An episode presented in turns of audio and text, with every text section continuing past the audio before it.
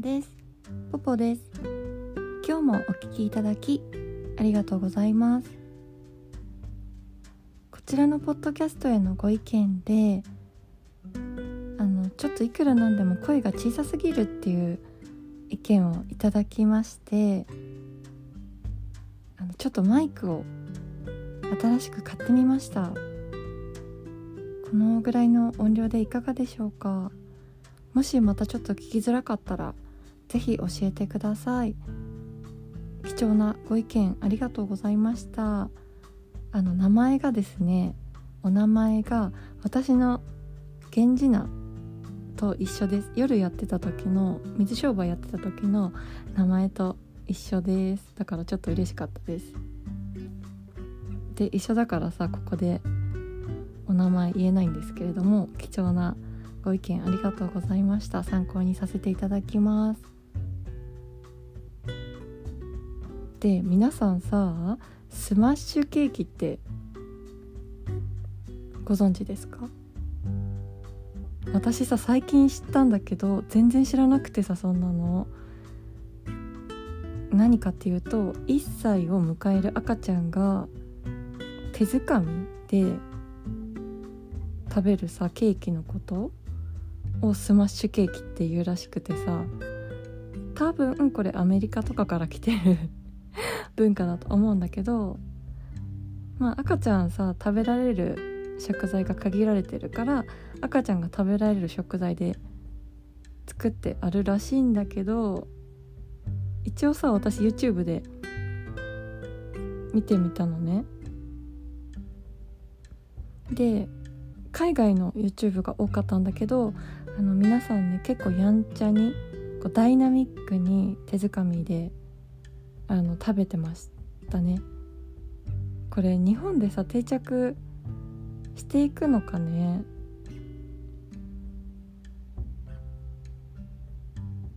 私さ子供の頃さクリスマスとかバレンタインとかお正月ぐらいだったんだけどイベントごとってさ。最近さ私が知ったイベントだとあの私がね子供の頃なかったやつね。同じケーキだとジェンダーリベールケーキっていうのがあるんですよ。これも私 YouTube で見たんだけどあの赤ちゃんの性別を身近な人とかにお披露目する時に使う特別なケーキなんだけどさ性別を発表する時に使うのね。男の子か女の子かって。でケーキの中にさ性別ごとの女の子だったらピンクのものが入ってる。男の子だったらブルーの中身。それはさお菓子とかフルーツとかクリームが中に入っていてその色の。でカットした時の中身で性別が判明するっていう。インスタとかさ YouTube で。これ私スマッシュケーキよりかはよく見るんだけどいやすごいですよね。私子供の時にはさそんなん全然なかったからさ。あとベイビーシャワーとかもなかったな。私はこう映画の中でしか知らなくてさ。でもあれってさなんか物もらえるからいいよね。あとはブライズメイドさんとかも映画の中でしか見たことなくてさ最近結婚式インスタでさ見るとブライズメイドさんがいる結婚式ありますよね。結婚式でさ花嫁さんのお友達とかあと結婚式を挙げる2人に近い方仲いい方が同じドレス着て、まあ、あれ言うて日本でいう介添人ですよねお世話係ですよね花嫁さんの当日の。あとさこれも最近知ったんだけどプッシュギフトっていうのがあるらしいんですよ。でどんなもんかっていうと出産のご褒美に夫から妻に送るのがプッシュギフト。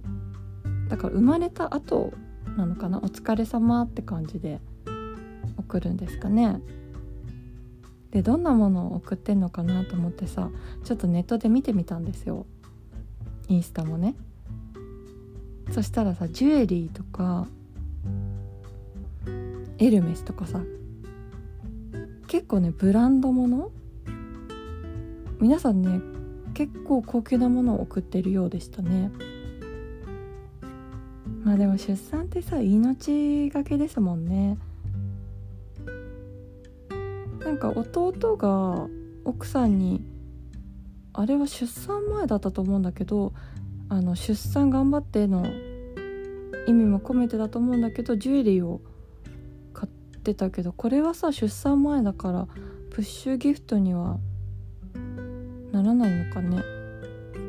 プッシュってこう押し出すってことだからその出産お疲れ様ってことになるらしいですよ。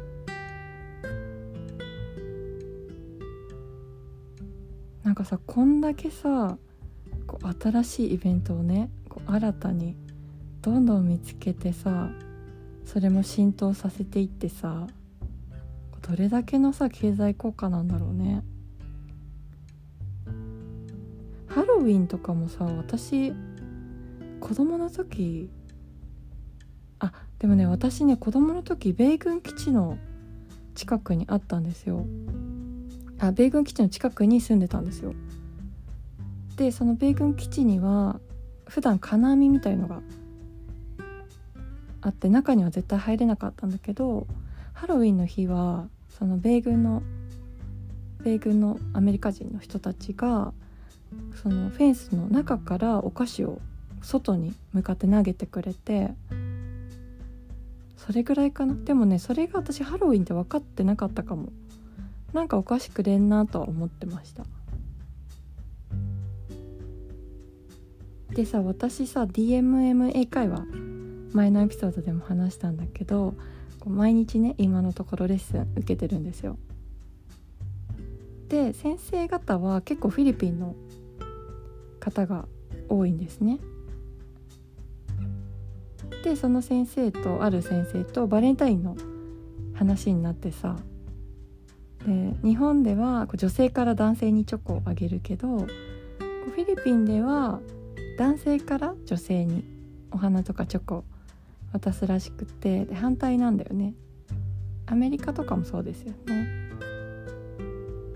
であとはさ日本の義理チョコ文化とかさあと会社でどあの会社で上司とか同僚にも渡す会社もあるとかさ